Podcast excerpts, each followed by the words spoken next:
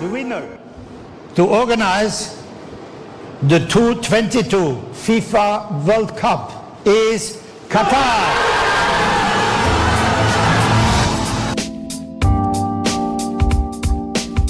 Eh, con este audio abrimos la columna del día de la fecha de Andy Zimmerman, Andrés Zimmerman, que va a hablar del Mundial de Qatar. Yo quiero, antes de que Andy eh, te metas, quiero aclarar que eh, por una cuestión de horarios, es muy probable que no entre el dilema incómodo de María del Mar Ramón. Se levantó y Yo se sé que la audiencia está esperándome con hachas eh, a la, la puerta de mi casa. No voy a salir porque todavía me queda como una semana más de aislamiento. Pero sé que va a generar esto mucha angustia. Pero ustedes, ustedes nos escuchan a vivo y, y nos cebamos, manejamos, hablamos de tema y se nos va el tiempo. Y vieron que nosotros, medio que antes no teníamos vecinos a los que teníamos que entregarle el programa en horario, pero ahora sí. María, No se preocupen, eh, yo no me siento agravada por esta situación eh, en absoluto. Me parece que por supuesto que nos manejamos, pero quiero que sepan que la próxima semana tendremos un dilema muy potente para compensar por, Estacionado aparte. por esta ¿no? falta. Va a estar estacionado una semana, como los buenos vinos. Tiene que descansar un rato. Va a descansar, le va a entrar aire, van a, van a entrar sugerencias además, Claro. eh, y esto va a ser muy potente. Bien. Bueno. Estamos ya habiendo hecho esta aclaración para que se mentalice la audiencia. ¿Podemos entrar, sí, en la columna del Mundial de Qatar 2022, Andy? 2022, sí, sí. No, no la queremos hacer esperar a Greta tampoco. Eso es el otro. No, por supuesto que no. Este, pero bueno, a ver. em, faltan 500 días para el Mundial y yo le dije a Gali en la semana, me parece que es hora, a falta de 500 días, de empezar a hablar un poco del Mundial, este, porque nunca, nunca es temprano para, para empezar a darse manija. Y por eso les, quiero preguntar a ustedes antes de arrancar, ¿cómo, ¿cuál es su relación con, sobre todo me interesa de, María, pero también obviamente de Marta y de Gali, cómo se llevan con la época del Mundial, que es obviamente eh, afecta a todo el país, seas o no futbolero? Eh, ¿cómo, ¿Cómo lo viven y, y cómo están ahora? Falta un año y medio, pero ¿cómo, cómo están con, con el Mundial? Yo, eh, ya que se me preguntó personalmente, no, yo soy de esas personas que no ven fútbol, pero ven el mundial. Claro. Esa- clase de personas que imagino que todas las, que, que todos mis compañeros odian acá, eh, que es como la tibieza futbolera. Eh, acá hubo una publicidad que lo llamaban los paracaidistas. Claro. Una paracaidista. Me gusta ver los partidos del mundial, me gusta ver un poco como. Además, me gusta cuando los partidos quedan o muy de amigos o se cagan muy a piñas. Como esta gente se odia y esto va a ser una segunda. Esta va a ser una guerra entre estas naciones. Como. Holanda siempre protagoniza momentos violentos. Holanda me parece que siempre la pica mal, como no, se- no se cambia en camiseta. ¿Y, y dónde entras en la disyuntiva Colombia-Argentina? Solo la tuve que sentir. Esto me, me preocupa, Sí, sí, sí, o sea, me, me pone una un- tensión terrible. Un saludo Eh, a tu mamá que nos está escuchando. Un saludo a mi país. Eh, no, por, por lo general Argentina llega más lejos, entonces es un poco no, más hemos, fácil. no hemos jugado ningún mundial. Mirá cómo te salvo Claro. un poco. Ningún mundial de los últimos hemos jugado entre nosotros. No, claro. Copa América nada más, pero bueno, a nadie le Eh, importa. y hay algo muy lindo y es, es, es lindo y no al mismo tiempo y es que Argentina no nos considera un contrincante legítimo. Es como, ay, y nos recelebra además. Es como, ay, qué cute, llegaron, vamos. No, pará. Es verdad que lo festejamos. No es verdad que no lo consideramos un, un, un- un adversario legítimo. güey, o pero sea, no es Brasil. No es el No es partido que Brasil, más miedo me da, eh. obvio, pero respeto. Va- vas con respeto, ¿viste? Como Sí. decir, bueno, tienen un buen plantel este año, Hay- cuadrado. suele, suele haber muy buena onda entre Argentina y Colombia. Muy ¿eh? Porque eh, buena. han tenido muchos técnicos argentinos. Bueno, eh, Peckerman es Peckerman, una. No sé claro. si tiene un busto en Colombia, claro. creo que ya lo debe tener. o Eh, sea, es una, es, una, es una deidad, es una institución para Eh, nosotros. Totalmente. Más que eh, Juanes, pero menos que Shakira. Y está ahí, ¿eh? Yo creo que sí. creo que, creo que no, lo que sentimos por Peckerman es muy intenso. Sí, sí, es José como Néstor. alguien, alguien, claro, como que llevó la, que llevó la noción de que se podía ganar, como el- la Claro. victoria. No, es mucho esto, ¿eh? Y Eh, además muchos jugadores, como por ejemplo, que han jugado en Argentina, que han arrancado en Argentina. Caso Falcao, caso James Rodríguez, todos arrancaron jugando el fútbol argentino. ¿Marto? No te pregunté. Con el mundial, Sí. eh, yo estoy en los últimos años desenamorado de ese deporte llamado fútbol. Y hay un quiebre muy fuerte que es haber ido a la cancha a ver la final de la Libertadores, donde jugaba River y Boca, haber estado Mm. cinco horas ahí adentro, Claro. no ver ningún la que partido. no se jugó, la de la no ver ningún ¿cuál de partido, quemarme todo. Yo soy blanco, no sé si lo, lo saben, me quemé todo, sufrí. Gritos, cosas. Chao, No basta pudiera esta cosa. quemarse de esa manera. Sí, sí, sí. Bueno, van todos acá. Vas a tener cosas entonces eh, con las cuales indignarte con esto que, que encanta. vamos a empezar a, a- a comentar. El audio que, con el que abrimos la, la columna era nada más ni nada menos que el mismísimo Joseph Blatter, el ex presidente de la FIFA. ¿Y por qué ex? Bueno, justamente por leer más o menos. Yo creo que si le preguntás dónde arrancó a, caerse, digamos, su imperio, es con el audio que, que está leyendo. ¿Por qué? En el 2010 se sortearon los dos mundiales. El mundial de 2018 ya se sabía que Brasil era 2014 y se sorteó el 2018 y el 2022. 2018 fue Rusia, 2022 Qatar, los dos con mucha polémica, especialmente el de Qatar, que después derivó en lo que conocemos como el FIFA Gate, que es, eh, resumido, Estados Unidos era el gran favorito para, organizar el Mundial 2002. Se lo sacaron los cataríes, sobornando a, miembros del comité que elegía la, sede del Mundial. Entonces Estados Unidos, como suelen ser, dijo, bueno, agarró el, agarró el FBI, se puso a levantar escuchas, entró un día de prepo en la sede central de la FIFA en Zurich, eh, arrestó a muchísimos de estos jerarcas de la FIFA, incluyendo a, a Blatter, lo sacó de la presidencia, lo suspendió y derivó en un montón de, de- cuestiones que, que perduran hasta el día de hoy. Fue como un- una revolución de- dentro del fútbol que empezó justamente por el hecho de que Qatar se quede con, con este mundial.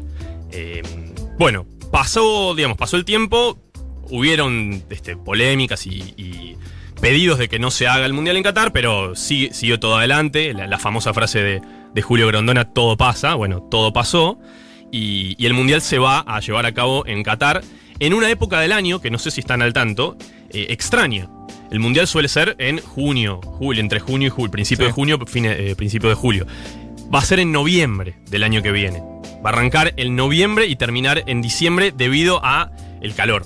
En, en Qatar, más o menos promedio de 45 grados Te la regalo. en, en verano, 45 de promedio. O sea, a la mañana hacen 30, a la noche 28, 29 y el- durante el día 45. Así que por eso se cambió, digamos, el- el- el- la fecha del, del mundial. Va a ser el primer mundial en el Medio Oriente. También es un detalle, digamos, histórico de alguna manera.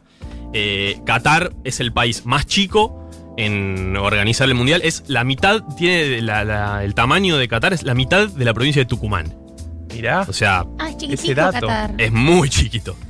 Es la mitad de la provincia más Pero chica. tienen, es como. Tienen una cantidad de guita para lavar dinero que no saben ya dónde meterla. Y esa es un poco, sí, es un poco la, la explicación de, de cómo se quedan con el mundial. Hashtag información dura y pura. Serio, Digo, en serio. Este, es cierto igual, es, es cierto, es cierto. De hecho, yo había, buscando, buscando datos para la columna, había encontrado que eh, había leído que Qatar tenía el PBI per cápita más alto del mundo, pero no lo quiero asegurar porque tengo miedo que Marto me, me diga, no, Andy, no, no, sabes que por la... A nosotros no sé, los economistas nos dicen, vos que sos economista, ¿cuánto cotiza la moneda noruega? Bueno, no sé, la verdad no tengo, claro, no tengo el dato ahora. Pero sí ser. es uno de sí, los... Sí, sí, Sí es uno de los Son per muy ricos y muy pocos habitantes. aparte. Claro, exacto. Eso es otro dato que tenía. De, de las 3 millones de personas que viven en Qatar, solamente 250.000 son cataríes eh, nativos. El resto es 2 millones 500 son este, personas que trabajan y que viven ahí. Este, bueno, volviendo al tema del, del mundial. Eh, a ver, Qatar gastó una cantidad de plata, como dijo Gali recién, desorbitante. Eh, está construyendo una ciudad. Ni de si- cero. No es un estadio. No, no, Una está, con- ciudad. ya está Fue- construyendo una ciudad. Claro. O sea, ciudades. Está, literalmente, o sea, están inventando una ciudad que se va a inaugurar en los meses previos a que arranque el mundial, que se llama Lusail, donde va a ser el, el estadio eh, principal, el estadio que va a tener el partido inicial y la final, que tampoco, que obviamente también lo están construyendo de cero, como toda la ciudad. Este, bueno, ocho estadios, cada uno mejor que el otro, todos con unas, por lo menos las fotos, los, famosos renders arquitectónicos son, son impresionantes. Eh, o sea, todo muy lindo, va a estar impresionante, todos los que vayan la van a pasar genial, es uno de los países más seguros del mundo también, según varias métricas, pero, siempre tiene que haber un, pero, eh, y es que eh, eh, han habido varias irregularidades con el tema laboral y con el tema de derechos humanos en realidad, este, de, los, sobre todo de los inmigrantes que han ido a Qatar a trabajar para el Mundial, que son obviamente muchísimos para construir cosas como ciudades, estadios y, demás. Eh, hay un artículo en, The Guardian, un periódico de, Gran Bretaña, que dice que mm, desde que se empezó a construir los estadios y, las demás este, cuestiones para el Mundial, han fallecido 6.500 inmigrantes. ¿Qué? Sí. Fallecido. Yo pensé que eran seis. Es un número súper alto ese. Es como 6.500 una es una masacre. locura. Es una masacre. Es una masacre grande, no es una No, masacre. esa fue, esa, fue mi, esa fue mi reacción. Cuando escuché el número dije, no puede ser verdad. Pero supuestamente es verdad. No solo es verdad, sino que deben ser más todavía por los casos no reportados que, que hay. Eh, a ver, es difícil obviamente decir que todo tiene que ver por una causa, porque es imposible este, agrupar 6.500 fallecimientos a algo.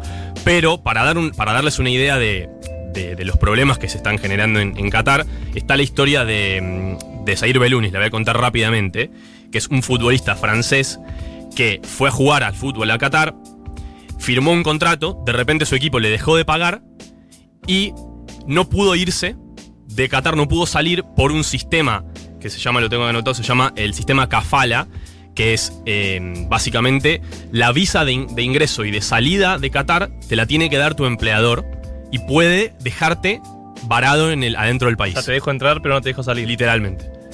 Eh, entonces este, este futbolista durante casi un año y medio no pudo salir del país y no, y no cobraba por este sistema de visas que fue, supuestamente fue revocado, fue este, adosado un poco, pero no, supuestamente no, no, no, digamos, siguen habiendo muchas irregularidades.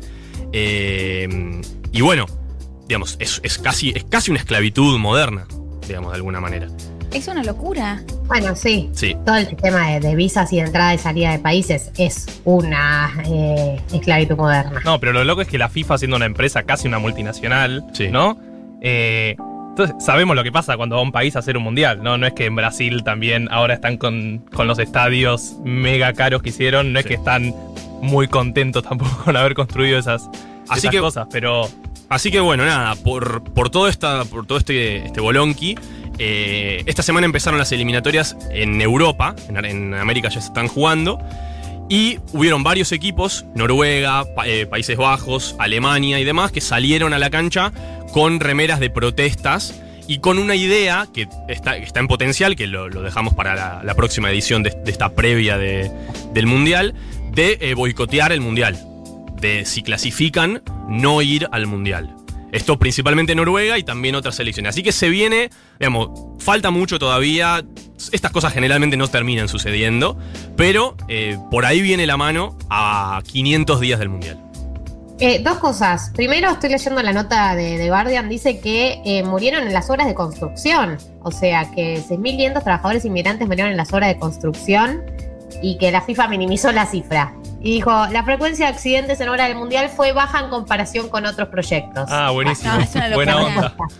La Sí, respuesta sí, me da mucha serenidad. Sí, sí. sí. Eh, y acá un curioso, oyente curioso te pregunta, ¿hay alguna posibilidad de que por cualquier motivo se cancele o No. que se pueda mover en improviso Absolu- tan poco tiempo? Absolutamente no. La cantidad de Bien. plata que, que des- desembolsó Qatar y la FIFA también eh, hace imposible que, que se cambie. El, el mundial es, es- es en Qatar. Pero incluso, o sea, incluso si la situación epidemiológica sigue de alguna manera medio picada, Sí. va- van a ser a, a estadio cerrado. Sí. No importa. En Qatar hubo más muertes por estos Sí, casos que, en por- que por COVID. literal. Que, no, es una locura. Sí, es sí, una sí, locura. Pero bueno, nada, fal- falta. O sea, vamos a ver cómo sigue la situación. La próxima, si quieren, hablamos un poco más de cosas lindas, de, de cómo le está yendo a cada equipo. Por ahora Argentina está adentro, Colombia no, María, déjame decirte. Por ahora está quedándose afuera del Mundial. Este, como Alemania, increíblemente Alemania, chicos, perdió con Macedonia. Alemania perdió con Macedonia ¿Cómo les jugando al fútbol, que es, es algo Puede insólito. pasar, Alemania, no se ha Este, pasado. increíblemente, pero bueno. Eh, nada, más adelante lo, lo- lo seguimos, a ver cómo, cómo sigue la cosa de cara al Mundial.